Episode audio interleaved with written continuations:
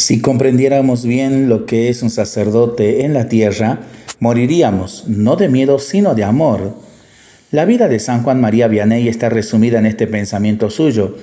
Conocido como el cura de Ars, Juan María Vianney nació el 8 de mayo de 1786 en Dardilly, cerca de Lyon. Sus padres eran agricultores y lo orientaron desde muy pequeño a trabajar en el campo. Tanto fue así que Juan llegó a los 17 años todavía analfabeto. Perdón. Sin embargo, gracias a las enseñanzas religiosas de su madre, aprendió muchas oraciones de memoria y vivió un fuerte sentido religioso.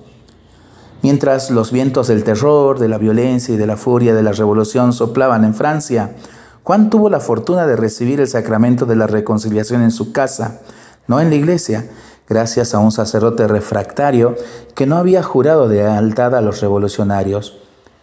Lo mismo sucedió con la primera comunión, la recibió en un granero durante una misa clandestina.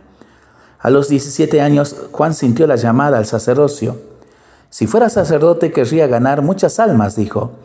Pero el camino no era fácil, dada su escasísima formación intelectual y cultural. Solo gracias a la ayuda de sabios sacerdotes, entre ellos el abad Valey, párroco de Éculi, logró ser ordenado sacerdote el 13 de agosto de 1815, a la edad de 29 años. Tres años más tarde, en 1818, fue enviado a Ars, un pequeño pueblo del sudeste de Francia, habitado por unas 230 personas. Allí dedicó todas sus energías al cuidado de los fieles, Fundó el Instituto Providencia para acoger a los huérfanos y visitar a los enfermos y a las familias más pobres. Restauró la iglesia y organizó las fiestas patronales. Pero fue en el sacramento de la reconciliación donde se expresó mejor la misión del cura de Ars, siempre disponible para la escucha y el perdón. Pasaba hasta 16 horas al día en el confesionario. Cada día una multitud de penitentes de todas partes de Francia se confesaban con él, tanto que Ars fue rebautizado como el gran hospital de las almas. El mismo Vianney hacía largas vigilias y ayunos para ayudar a expiar los pecados de los fieles.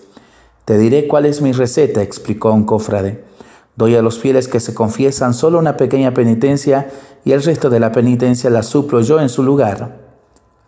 Consagrado enteramente a Dios y a sus feligreses, murió el 4 de agosto de 1859 a la edad de 75 años. Sus restos descansan en Ars, en el santuario a él dedicado, que acoge 450.000 peregrinos cada año.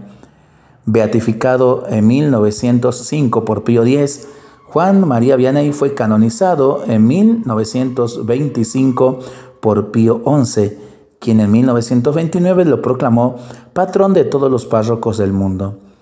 En 1959, en el centenario de su muerte, San Juan XXIII le dedicó la encíclica Sacerdoti Nostri Primordia, proponiéndolo como modelo para los sacerdotes, mientras que en 2009, con motivo del 150 aniversario de su muerte, Benedicto XVI convocó un año sacerdotal en la Iglesia Universal para ayudar a promover el compromiso de renovación interior de todos los sacerdotes y para que su testimonio de fidelidad al Evangelio en el mundo de hoy fuera incisivo y creíble, y lo proclamó patrono de todos los sacerdotes.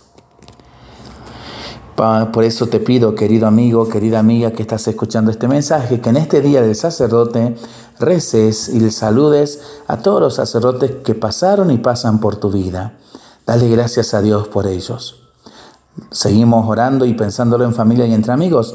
Mientras lo hacemos, pedimos al Señor su bendición para este día y para este fin de semana le seguimos pidiendo por nuestras intenciones y nosotros responsablemente nos cuidamos y nos comprometemos a ser verdaderos instrumentos de paz. Que el Señor nos bendiga en el nombre del Padre, del Hijo y del Espíritu Santo. Amén. Que tengamos todos un excelente fin de semana.